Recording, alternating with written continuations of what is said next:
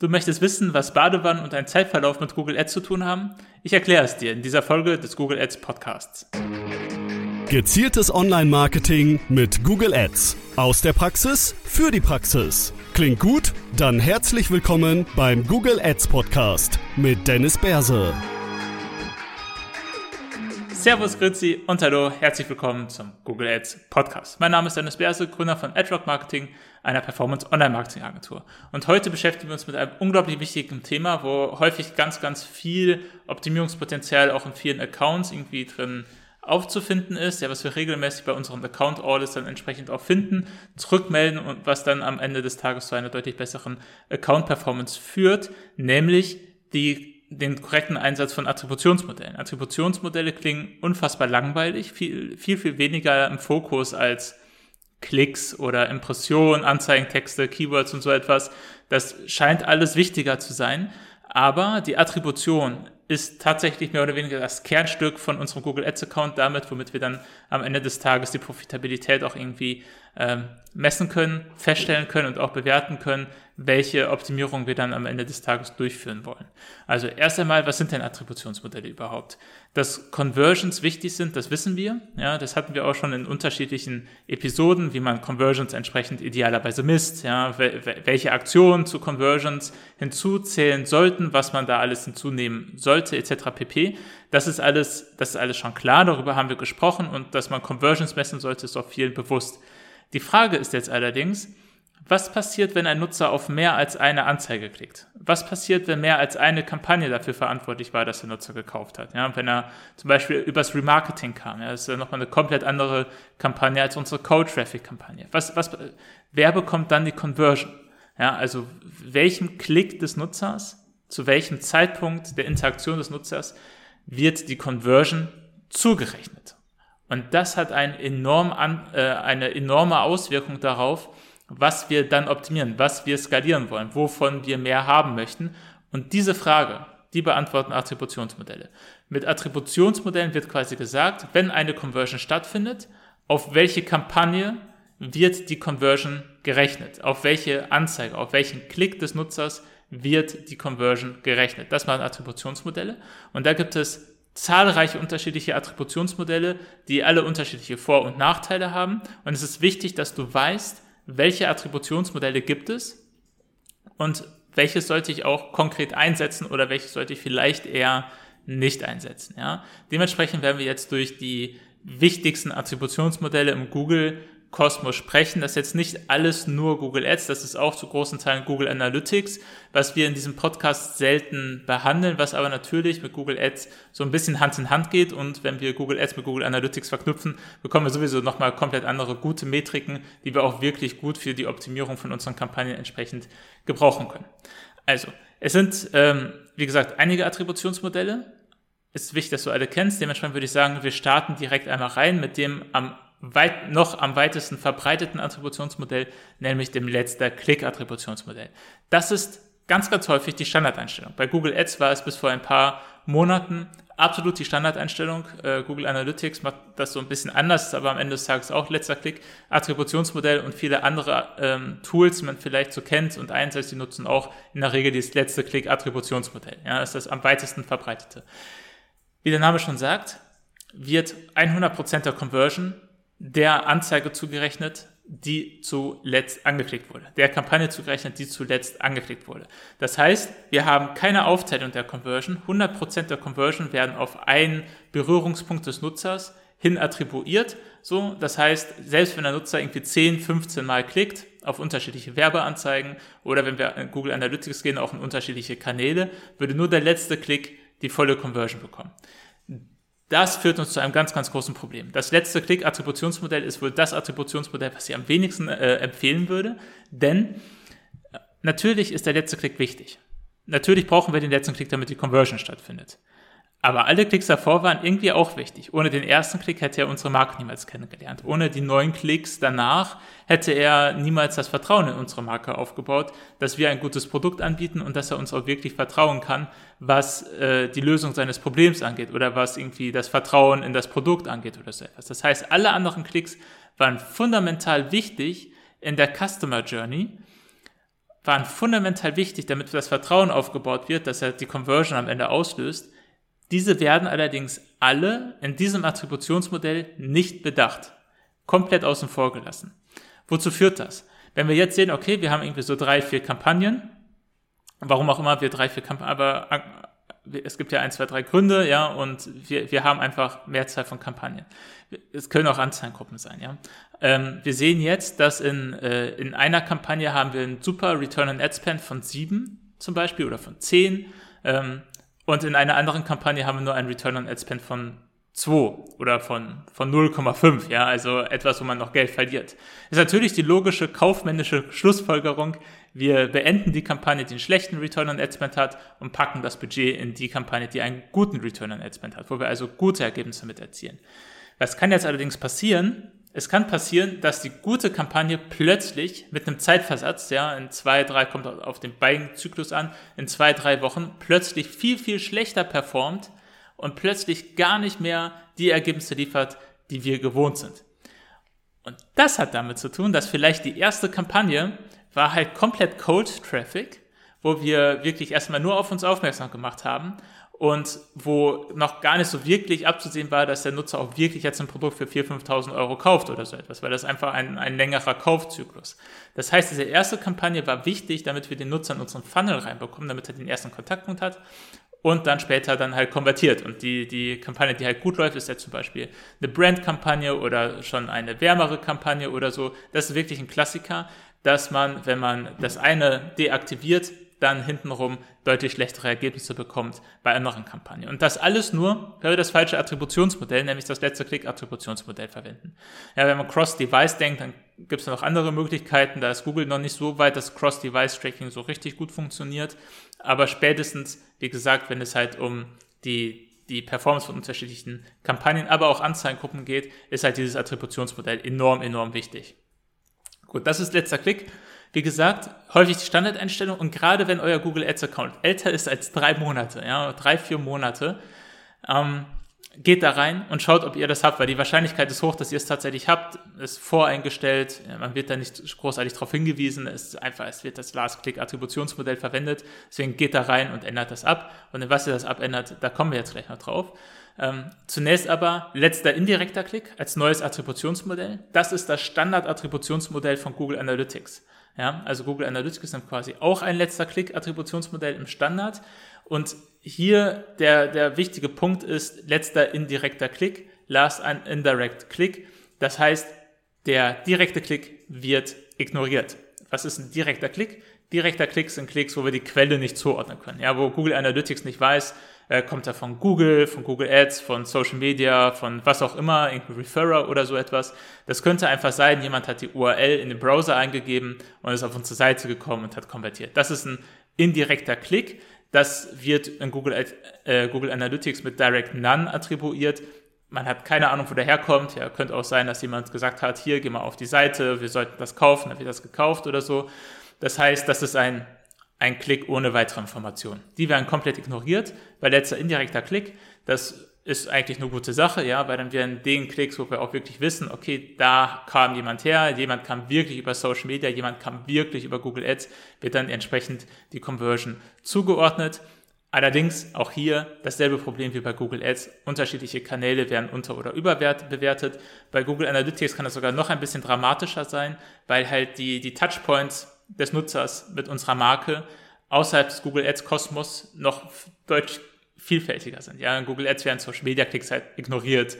Organische Google Klicks werden ignoriert, von Preissuchmaschinen oder so etwas Klicks werden ignoriert. Das ist alles in Google Ads nicht drin und Google Analytics wird das aber mittracken. Und wenn wir dann halt auch so ein Last Indirect Click, ja, ein letzter Klick Attributionsmodell haben, dann führt das halt zu noch schwerwiegenderen Fehlattributionen und man sagt dann am Ende, okay, die, die meisten Käufer kommen über organische Suchergebnisse rein. Wir müssen ganz, ganz viel in SEO irgendwie investieren.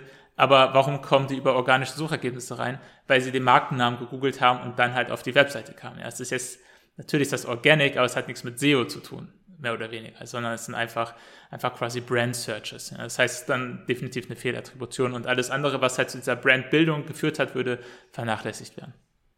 Okay, in Google Analytics gibt es aber auch das Attributionsmodell letzter Google Ads Click.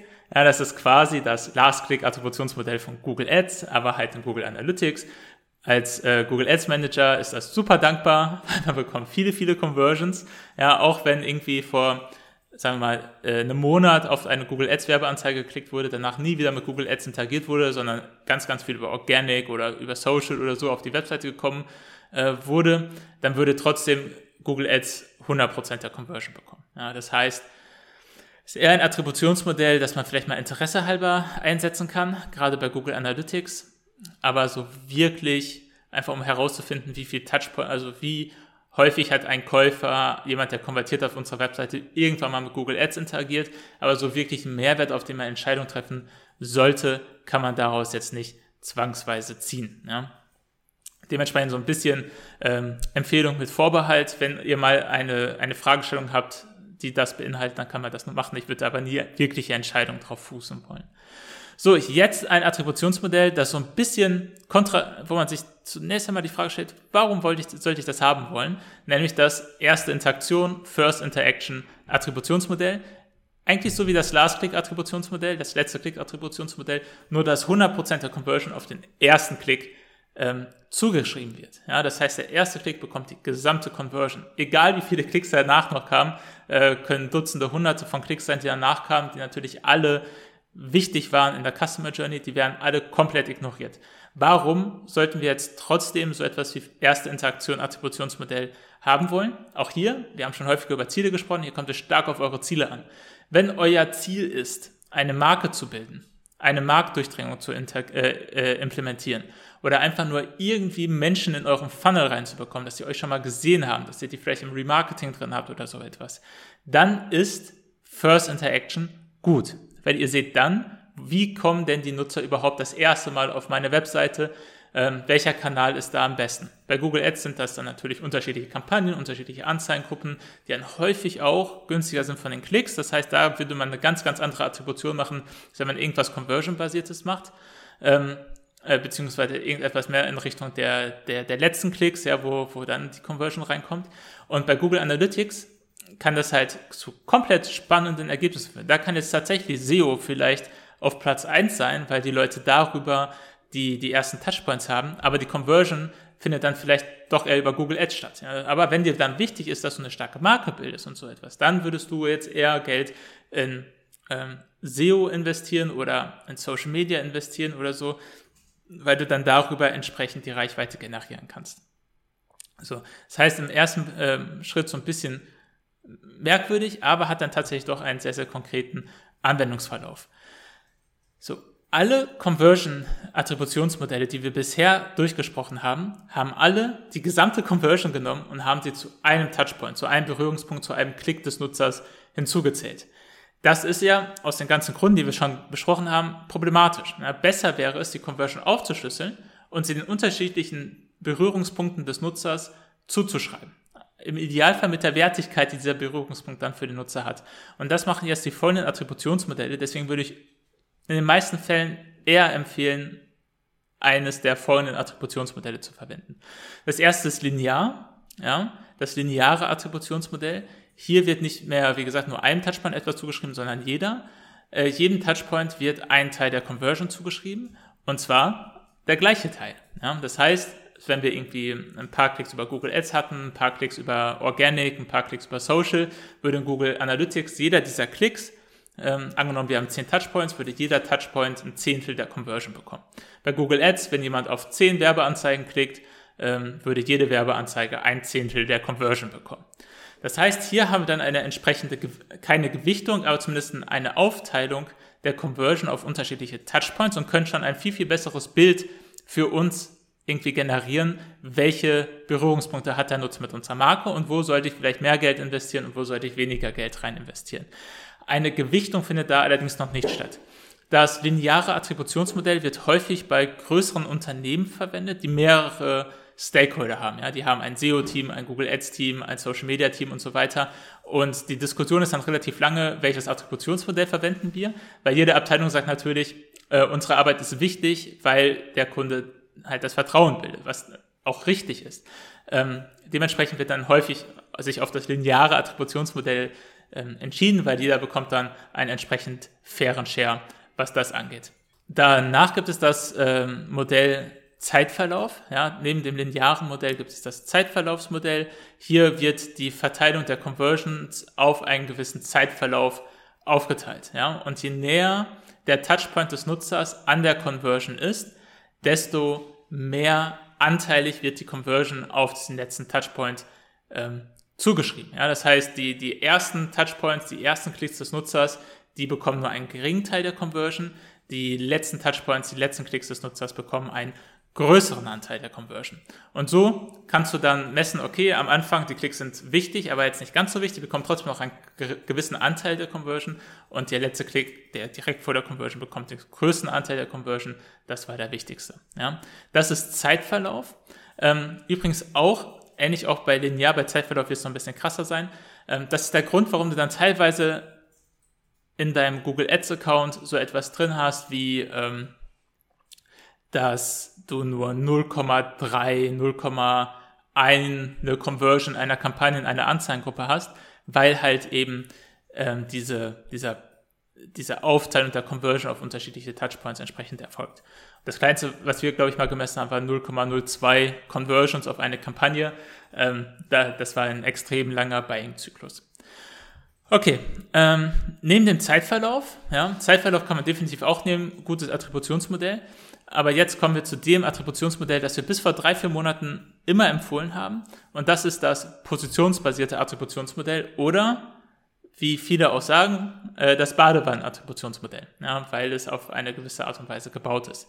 Beim positionsbasierten Attributionsmodell bekommt der erste Klick des Nutzers 40% der Conversion der letzte Klick des Nutzers bekommt 40% der Conversion und alle Klicks dazwischen teilen sich die übrig bleibenden 20% der Conversion. Der erste Klick ist extrem wichtig. Ohne den hätte es niemals irgendwie einen Touchpoint, hätte der Nutzer niemals unsere Marke kennengelernt. Der letzte Klick ist wichtig, weil ohne den hätte es keine Conversion gegeben. Aber alle anderen dazwischen sind halt auch wichtig. Und deswegen teilen die sich dann entsprechend die 20%. Dieses Attributionsmodell entspricht unserer Meinung nach am ehesten der, der Realität und führt am ehesten zu einer guten ähm, Einschätzung der Profitabilität von Kampagnen, Werbeanzeigen etc. pp. und kann deswegen zu den besten Optimierungen führen. So, warum Badewannenmodell? Ja, die, der erste Klick bekommt 40, der letzte Klick bekommt 40 und alle dazwischen teilen sich 20. Ja, wenn ihr euch das im Balken vorstellt, dann sieht das aus wie eine Badewanne. Das heißt, wenn ihr das äh, dann irgendwann mal hört, das wird häufig verwendet, dann wisst ihr, ah, okay, ist das positionsbasierte Attributionsmodell. Also wie gesagt, ich hatte gesagt, dieses Attributionsmodell haben wir bis vor ähm, vier Monaten ungefähr standardmäßig eingestellt und jedem empfohlen, auch in Audits. Vor vier Monaten ist dann etwas passiert, ein relativ krasser Shift bei Google Ads nämlich das datengetriebene Attributionsmodell wurde plötzlich für fast alle Advertiser zugänglich. Davor, vor diesen vier Monaten, ähm, musstet ihr innerhalb von 30 Tagen 300 Conversions messen, bevor euch dieses Attributionsmodell zugeschrieben wurde. Diese, diese Grenze ist jetzt scheinbar komplett weg. Ja, ich habe ich hab sehe fast kein Advertiser mehr, der dieses datengetriebene Attributionsmodell nicht mehr verwenden kann. Deswegen die, unsere Empfehlung seither, wenn du es nutzen kannst, nutze das datengetriebene Attributionsmodell. Was passiert hier?